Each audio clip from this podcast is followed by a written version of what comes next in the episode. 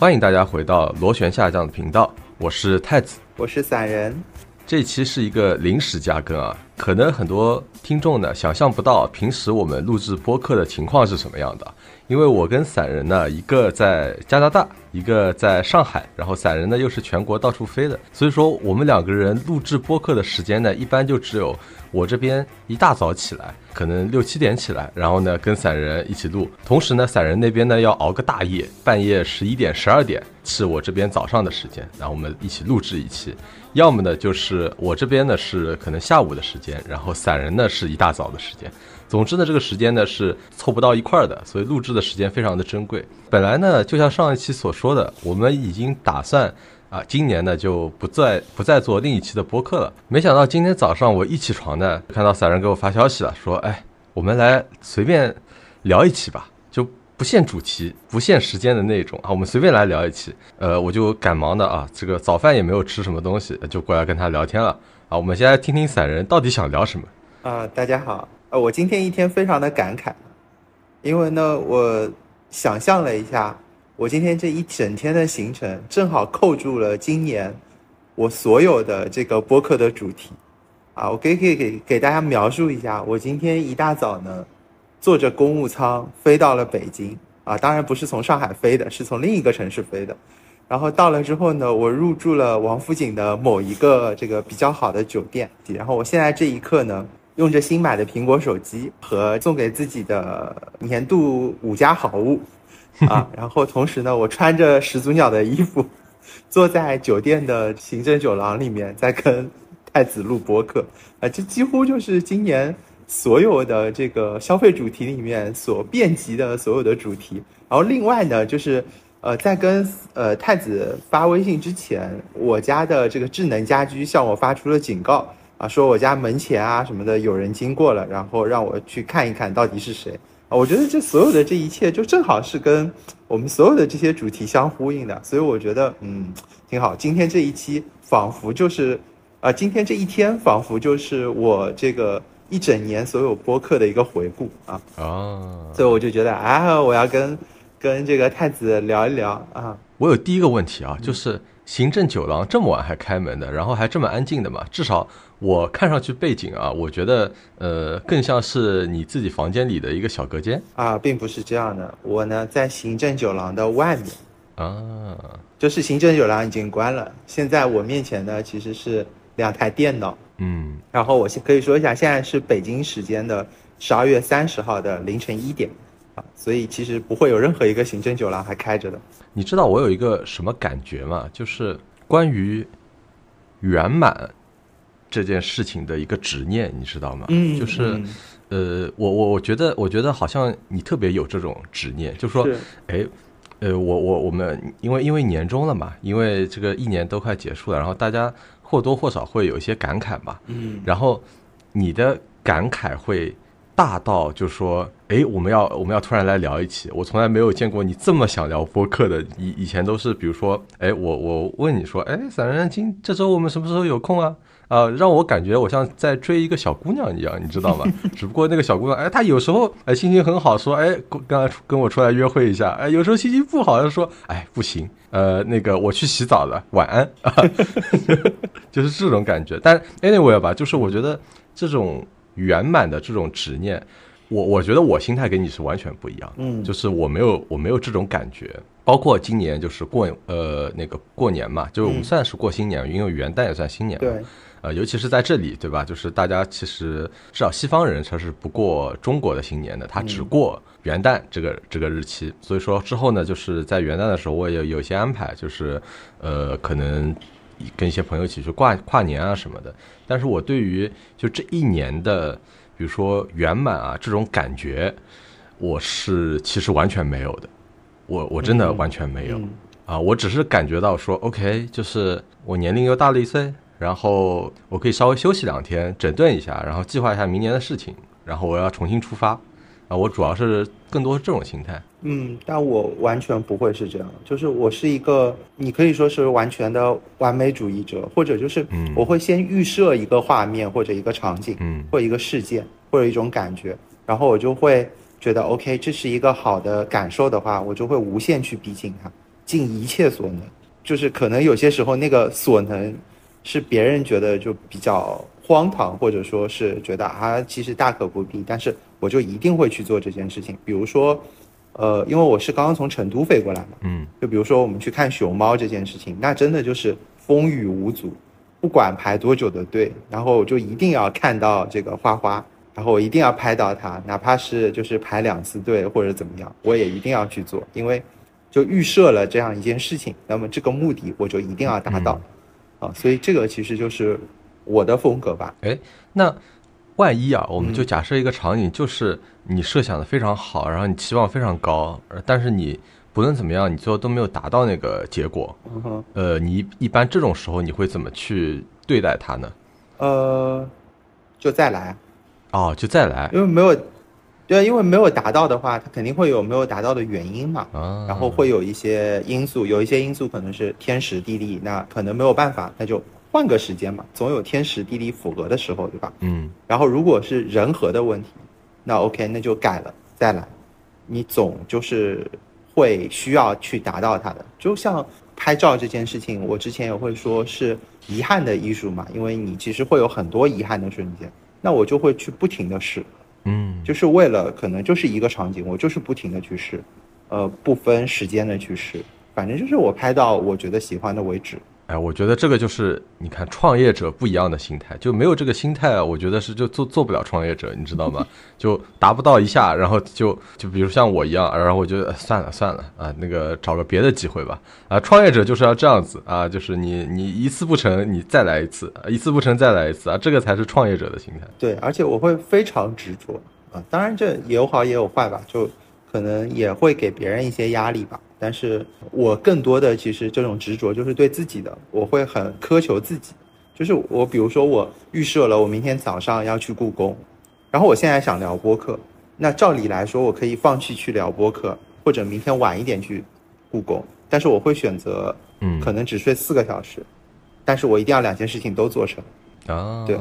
懂了，最后牺牲的就只能是自己得，比如说过劳肥、工伤，但是两件事情都要完成，这样子。对，没错，嗯，哎呀，回过头来说，我真的给自己放了一个很长的假，你知道吗？就是上一次跟你说，就是上一期播客录完了之后我就出发了，然后一直到现在我还没有回家，然后我现在回去的时间我都没有定，我都不知道我什么时候回去，而且我们这一次的行程就是一个没有目的的行程，你不知道明天会不会走。我每一天都是去酒店楼下去续房的，就是如果我觉得哎我不要走，那我就继续续一晚上。机票也是临时买的，可能想到了去什么地方就去什么地方。然后原本我们是想从成都直接去长沙的，因为成都去长沙正好是回上海的一个中间点吧。嗯哼。结果因为吃了几天的辣，嗯，觉得有点腻到了。OK，我们就改变了自己的行程。我说啊，那我们去一个冷一点的地方吧，带了那么多厚的衣服，所以我们就选择先去了北京。但至于会不会直接回上海，其实也是个问号，因为我们还带了很多很凉快的衣服，有可能又会飞到一个很热的地方去。我还以为你会说，因为带了很多冷的衣服啊，然后到了北京以后觉得不够冷。我们还要再往北一点，比如说去北大湖滑个雪啊，或者去东北转一圈，是吧？体会一下这个松花江上啊来回行走的快乐。原本其实是想去哈尔滨的，结果呢，呃，我夫人的一个闺蜜给我们发微信说她在冰雪大世界感染到了甲流，嗯，所以我们就不敢去了，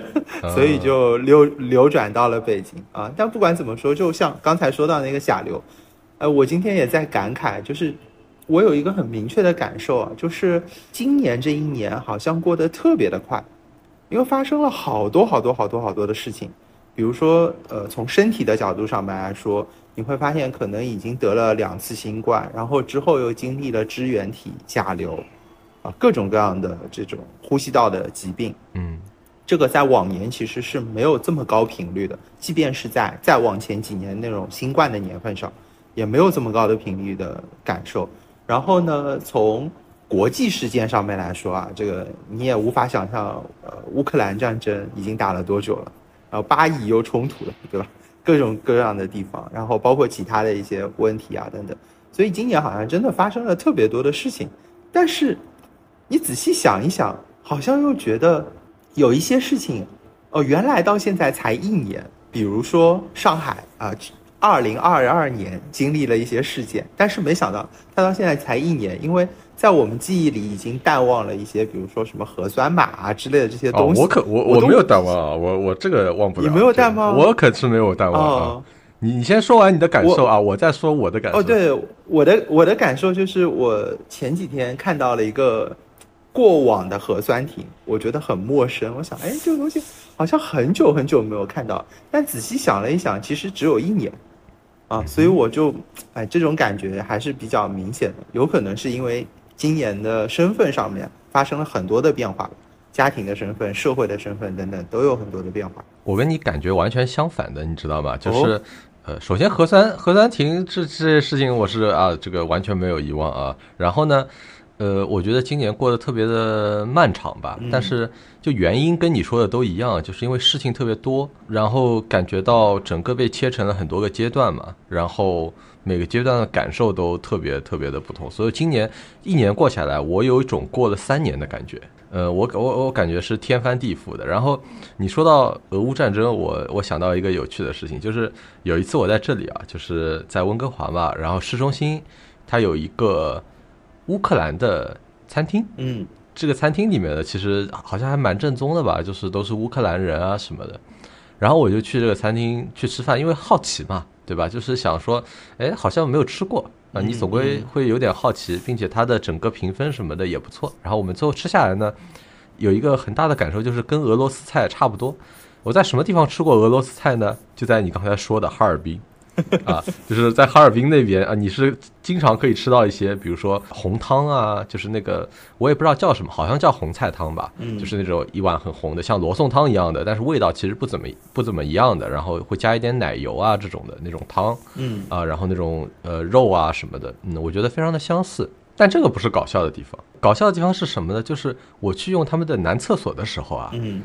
呃，我发现他们的这个就是男厕所的那个。我不知道那个怎么形容啊，里面呢会张贴一些这个我们普京同志的一些贴纸，哦，啊，在一些很神奇的地方，哦哦，我能理解，我能猜测到。啊，我我不能说更多了啊，不能说更多了，但你理解就行了，OK，啊，并且那个小贴纸呢，它是我们这个普京大帝他张开嘴的一个表情。啊，OK，明白，太厉害了啊，我只能说 就是全程我没有感受到说，OK，这个这个这个餐厅啊。他们的国家是在经历一场战争，嗯啊，我没有感受到这件事情啊，但是上厕所的时候啊，我感受到了，他们是有点幽默在身上的，你知道吧？哎，所以你的圣诞节是怎么度过的呢？我没有怎么过圣诞节啊，就是放假呀，哦，就是放放两天假呗，因为就家里其实也不会装饰圣诞树啊或者什么的。然后我太太她去市中心转了一圈，就是感受一下圣诞氛围嘛。然后我们有去了一个圣诞集市，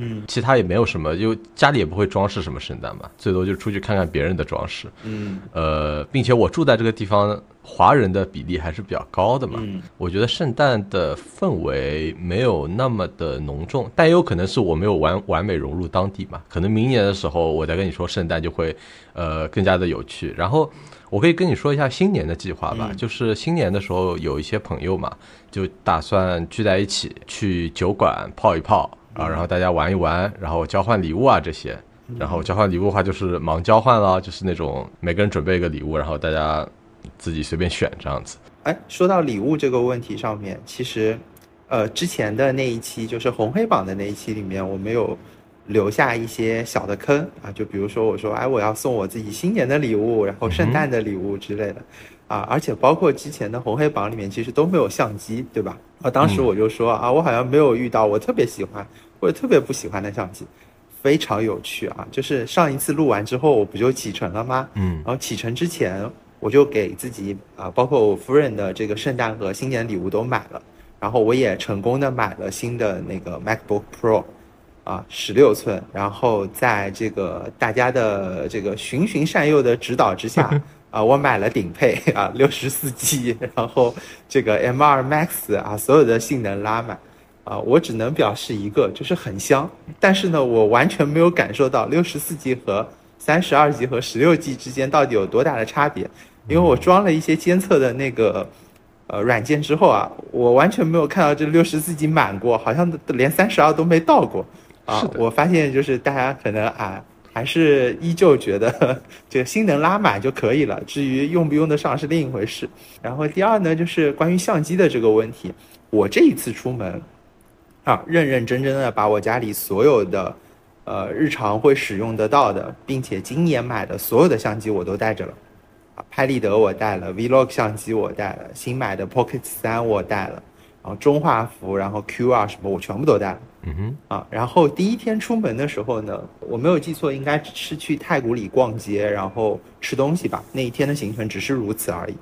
我把所有的相机都带着啊，六六机六机齐发，全部装在我的包里面啊，重的半死。然后第二天呢，就变成五台相机，我先把中画幅放下了。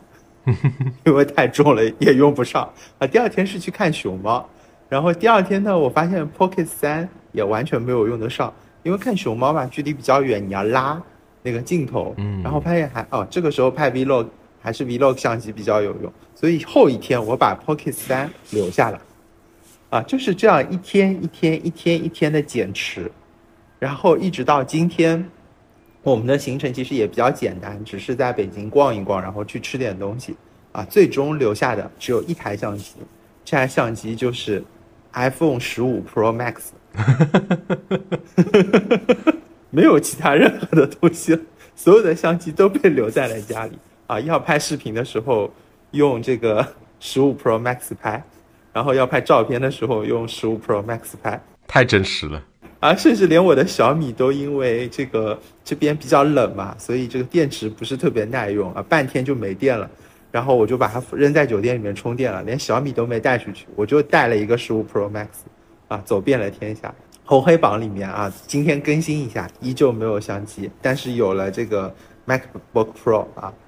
还是非常香的，建议大家可以去买一台。啊，所以我们其实，在 MacBook 上面达成了一致，对不对？对对对对对。而且我建议太子啊啊，太子啊，也也买一下顶配啊，顶配非常好，就像你这个教育我的一样啊，买顶配，买顶配。不，我首先我要明确声明啊，我建议你买的可不是顶配啊，我倒是跟你说说，我建议你买的稍微呃，比如说盒少一点，因为第一你用不到，第二这样还省电。建议你顶配的可能是呃另有人在，好吧？好，但是好像是的，好像是的，嗯，我不买，那是我不想买的问题吗？啊，那 那这是钱的问题啊，是你不想买的问题啊，所以说啊，那还不不不，这个是这个经济实力不足啊，没有任何的办法啊。今年毕毕竟国际搬家了，花费呢还是有那么一点点高的。呃，其实说到说到花费啊，对我我想跟听众朋友们说，就是我们下一期要聊的主题，嗯啊，其实就是我要开始吐槽了啊，因为其实我们现在有四个系列吧，好像是第一个呢就是。呃，专门跟散人一起做的啊，之前花不花，对吧？我们观观察消费主义如何在中产身上生根发芽。当然，我觉得散人是不是中产啊？我觉得非常有待商榷。我觉得他已经是上产了，好吧？然后我我们两个现在逐渐分裂，就是我是无产啊，然后散人是上产。然后第二个系列呢，就是枫叶红不红，其实就是我想专门说这个来加拿大以后见闻的有些不一样的。啊，前几期呢，其实都是一个我觉得比较猎奇的心态吧，就是去说说，哎，我们这两边特别特别不一样或者什么的。但因为现在已经有所融入了啊，所以说就要开始吐槽了。其实我觉得，当你开始吐槽一个地方的时候，说明你对他已经。呃，有了一定的熟悉程度，对对啊，也不是说有感情，我有感情这个词啊，慎用慎用，但是已经有一定的了解程度了，所以说我可以开始批判他了，嗯啊，是看不顺眼了。对，这里其实还有蛮多，就说不能说看不顺眼吧，就是感兴趣的议题，嗯，呃，除了我们下一期要聊的一个，这里先卖个关子啊，我们下一期放出来的时候，呃，大家就会知道，还有一些议题，比如说加拿大是不是加麻大这边这个大麻合法化的问题。嗯，对吧？我不知道你感不感兴趣啊？我非常感兴趣。怎么说呢？就是这是一个呃，我们不曾接触过的东西。虽然在海外，呃，我有离它非常近过，嗯哼啊，但是我也没有接触过。所以其实我也很好奇。另外一个问题就是，它合法化之前，我其实是去过北美啊之类的这些国家嘛。但是合法化之后，其实我完全没有去过，我也不知道它是什么样子的。而且对我个人而言，其实这件事情会成为我要去之前的一个考虑的因素因为我在离它很近的时候，我感觉到过一些不适，就是心理上的不适和生理上的不适。有很多感受，我跟你是一样的。嗯，呃，首先就是大麻这个东西啊，在北美其实我们说实话吧，就是违不违法，其实很多人都在吸。嗯啊，甚至尤其是比如说年轻人，就是说你如果没有，比如说大学的时候试过一次的话，嗯，呃，我我甚至会觉得非常奇怪，就是就是我觉得大家就是通常都会说，就是哎，我我试一下，因为它的其实它的成瘾性质并不是特别特别的高，就是跟跟一些更加严重的东西来比啊，对，就说你你比如说试一次，然后你不会说就是我就成瘾了，我就必须要去呃不断的去使用它这样子，呃，然后。它的危害相对来说，啊，我只是说相对来说，它还是有很大的危害的啊，就是会小一点，啊，所以说就是我们必须先承认一件事情，就是它在这里是本身就是很多人都在用它，嗯，那么它合法化之前跟合法化之后有什么区别呢？呃，我其实去看了一下，就是大概五年前的报道，就是这边大麻刚刚合法化的时候，嗯，啊，他们去采访。然后首先就是很多人都在庆祝啊，就是就开始在街上公开的，就是哎，我我们我们来一个，人家要炫耀一下，你知道吗？就是跟比如说万圣节 party 啊，就是说我们去秀一下啊，这种感觉可能是差不多的。呃，然后呢，很多公司也在庆祝，因为他们要大赚一笔了，对吧？你想，比如说那些合能够合法卖大麻的。在加拿大卖大麻的公司也都在庆祝开酒会啊什么的，你过去看都很高档的啊，我跟你说，就不是你想象的那种街边的那种什么几个 rapper 在那边唱，然后一一些人跳大神的那种感觉啊，是很高档的那种酒会，大家都穿礼服的那种感觉。OK，这个是当时的一个情况。那么大麻合法化以后，其实最重要的一点是什么？就是以后大家买这个大麻呢，它可以从一个经过比如说政府审查过的。就是它的质量是 OK 的，这么一个渠道去购买了，而不是说你每次，比如说你一般啊，比如说以前的话，大家都说啊，我认识个朋友，啊，我我跟他买的啊，你懂吗？就是跟跟什么美剧里面这种情况是一样的，明白啊？就是大家都会这么说嘛，就是其实我认识个人，然后我是专门从他那边去买的，但现在就是你可以去一家商商店里买，然后说如果说出了什么问题，然后这个商店，然后他的供货商或者什么的，他是要负责的。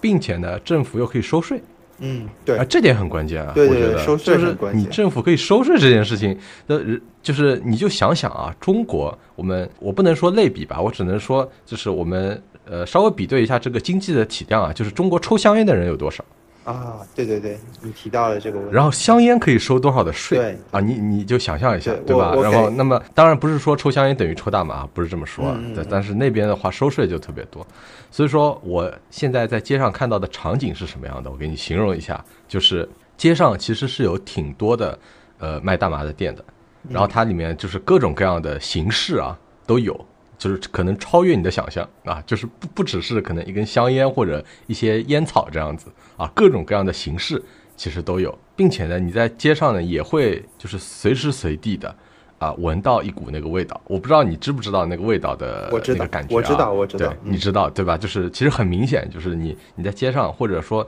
尤其是我们比如去一些景点或者什么地方的，就经常会突然的就闻到一阵，然后四周一看。啊，应该是那边那群人啊，他们在 happy 这样子，我没有感觉到特别大的困扰，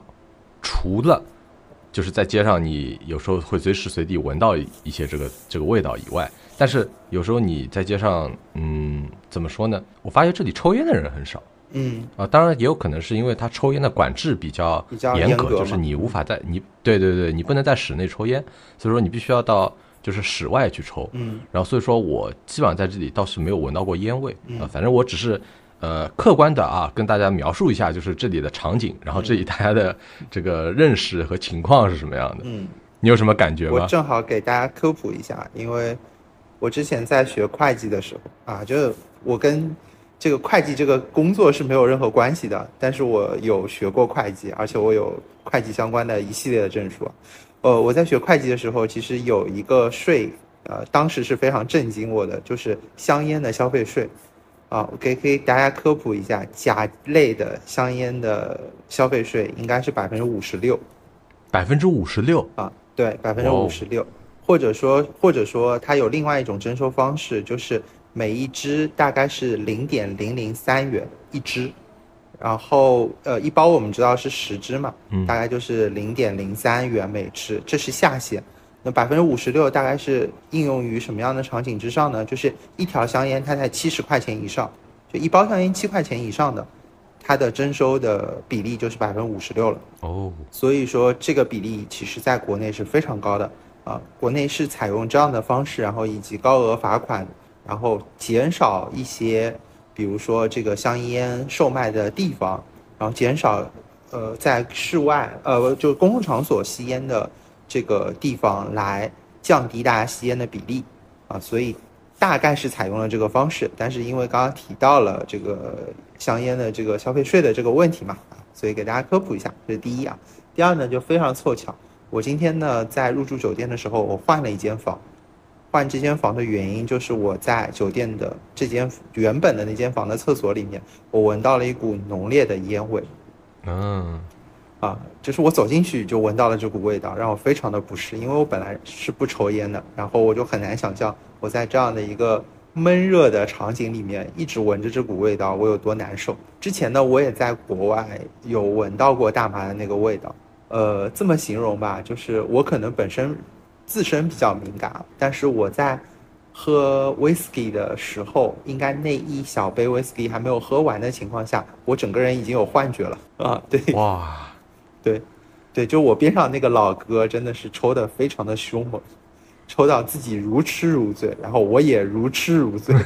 然后最后我就非常的不舒服，然后回家的路上面我就整个人是摇摇晃晃的，然后那晚上也很很难受，就是这个原因，所以造成了我对这个东西有一些生理上的排斥啊。但是这么听起来好像，呃，至少也没有这个大家形容的那么凶险，对吧？至少在在海外现在啊。其实我蛮好奇，就是大家形容的凶险是什么样子的？因为你知道，就是我现在其实看国内新闻相对比较少了嘛，嗯嗯然后我我现在基本上为了啊，比如说跟上国内的在发生的事情嗯。啊，我就比如说每天大概会花个两分钟时间，我看一下微博的热搜。啊啊，然后微博热搜里面呢，百分之八十都是啊某明星不知道在干什么，嗯嗯嗯。啊，然后一个一个一个标题党，然后我也并不知道这个具体的新闻是什么嗯嗯啊，所以说我我其实并不知道，就是说国内形容的凶险是什么。不过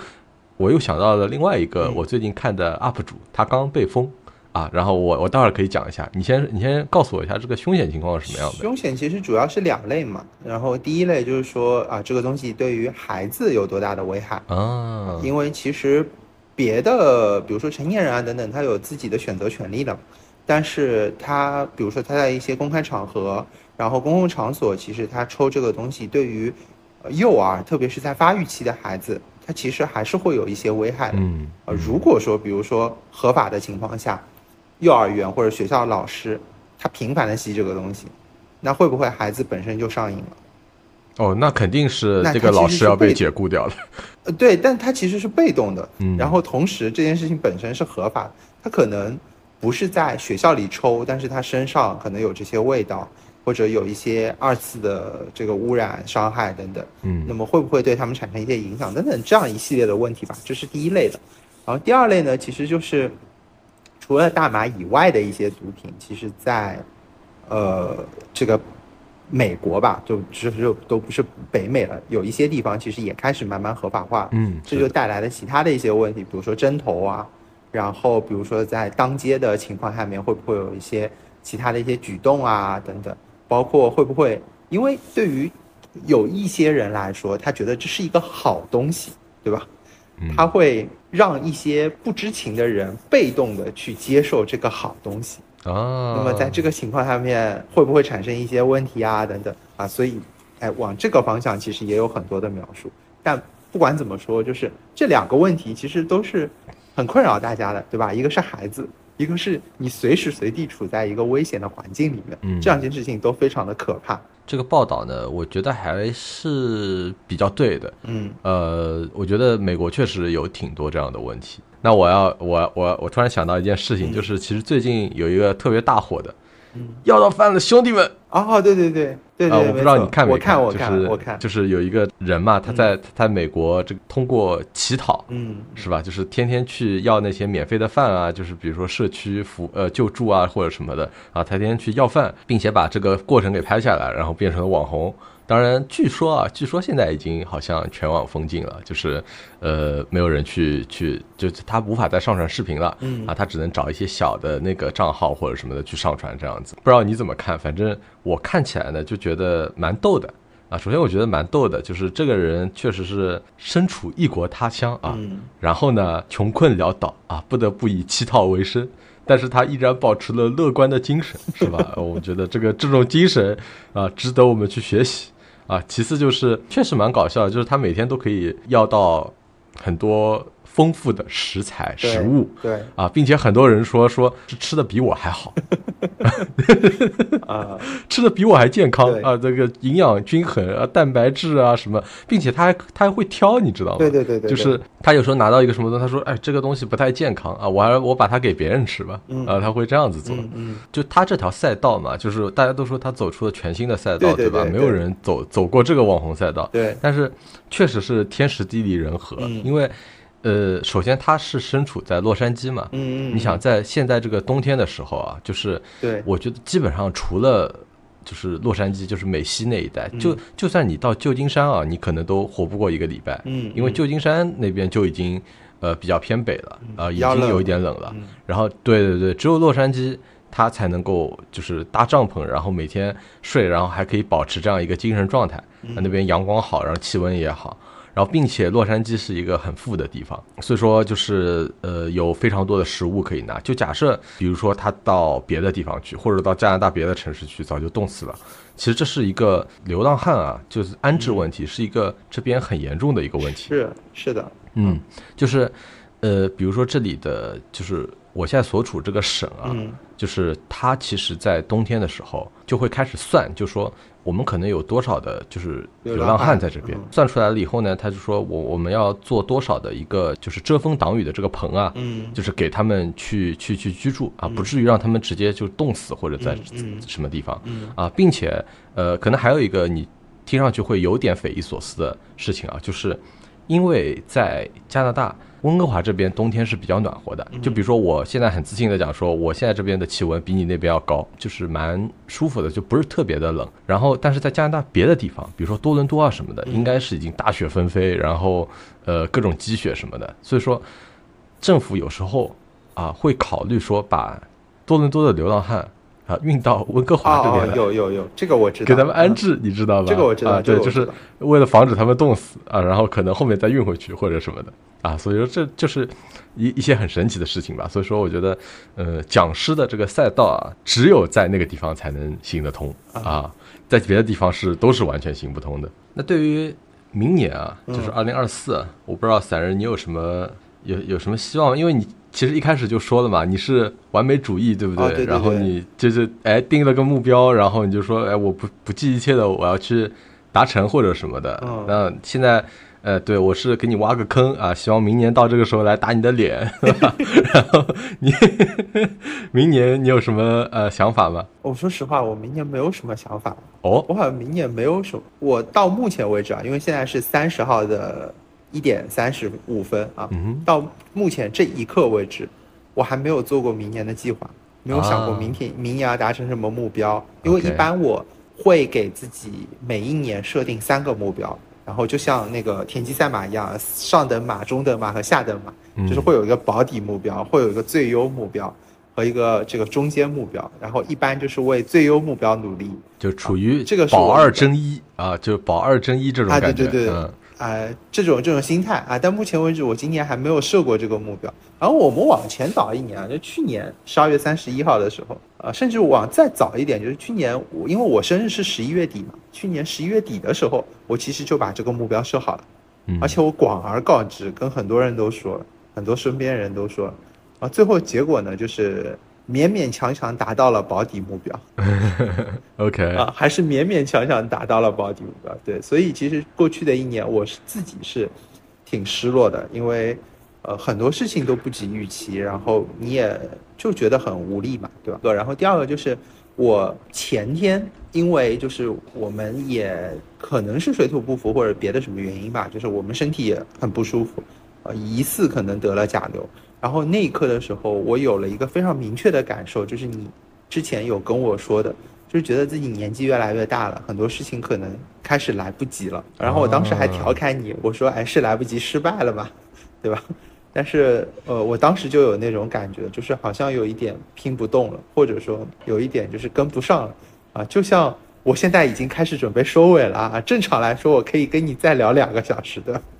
我要收尾了，我明天要早起了，受不了了。这一点就要 diss 一下你啊，就很不好。你这个话说完之后，我接下去一个小时应该都在想，我明年到底要设什么目标。我这个脑子应该是停不下来的。哎，你看我这，你不能说我不好，对不对？我是启发你啊，启发你。对，其实我想说一下我们这个播客啊，就是大家也听出来，这一期呢其实是非常临时的一期播客啊，我们就是一个闲聊，然后想说这个在这一年的最后的时候啊。然后跟大家说一声这个新年快乐，提前说一声，呃，也感谢大家这一年的支持，因为我们播客其实今年我忘了几月份，好像是四月份还是三月份开始开始做的，然后一开始制作其实也非常的粗糙啊，我们只是我跟散人两个人说，哎，我们闲聊。既然每天都要闲聊，那么我们不如把它录下来，是吧？我们随便放放在网上去。然后做了十来期以后呢，我突然认真了起来。我想说，哎，我们要不稍微认真一点，对吧？我们稍微选选题啊，准备一下，这样对我们来说也是个学习的过程。嗯，然后呢，我们就开始比较认真的去。做播客，然后没想到现在，呃，已经有两千多个听众了，订阅了，然后感到非常非常的惊喜。我告诉你，我这个人就很保守，保守到什么程度呢？就是明年我的目标就是，我希望这两千个听众，呃，还继续听我们就可以了。啊，希望就是不要掉，我就这种情况啊。然后呢，明年这个第一期呢，其实已经准备了非常久了。对啊，然后呢，也请大家敬请期待啊。我觉得应该会准时的上线。然后这一期呢，其实就是呃，我们两个闲聊一下，然后呃，说一下这个可能过去一年的小总结吧，然后明年的一些希冀啊，也希望大家明年过得一切顺利。那我们这期就到这儿啊，我们就到这儿了，也祝大家新年快乐。哎，明年心想事成吧！我觉得我所有的祝愿，一般祝别人我都只会祝这四个字。哎呀，你说心想事成，刘德华快要出来了，你知道吗？就是那个那首曲子快要放起来了。好，那我我结尾的时候就放那首曲子，但我不知道版权行不行。好，那这一期就到此为止。呃，大家明年见，拜拜，拜拜。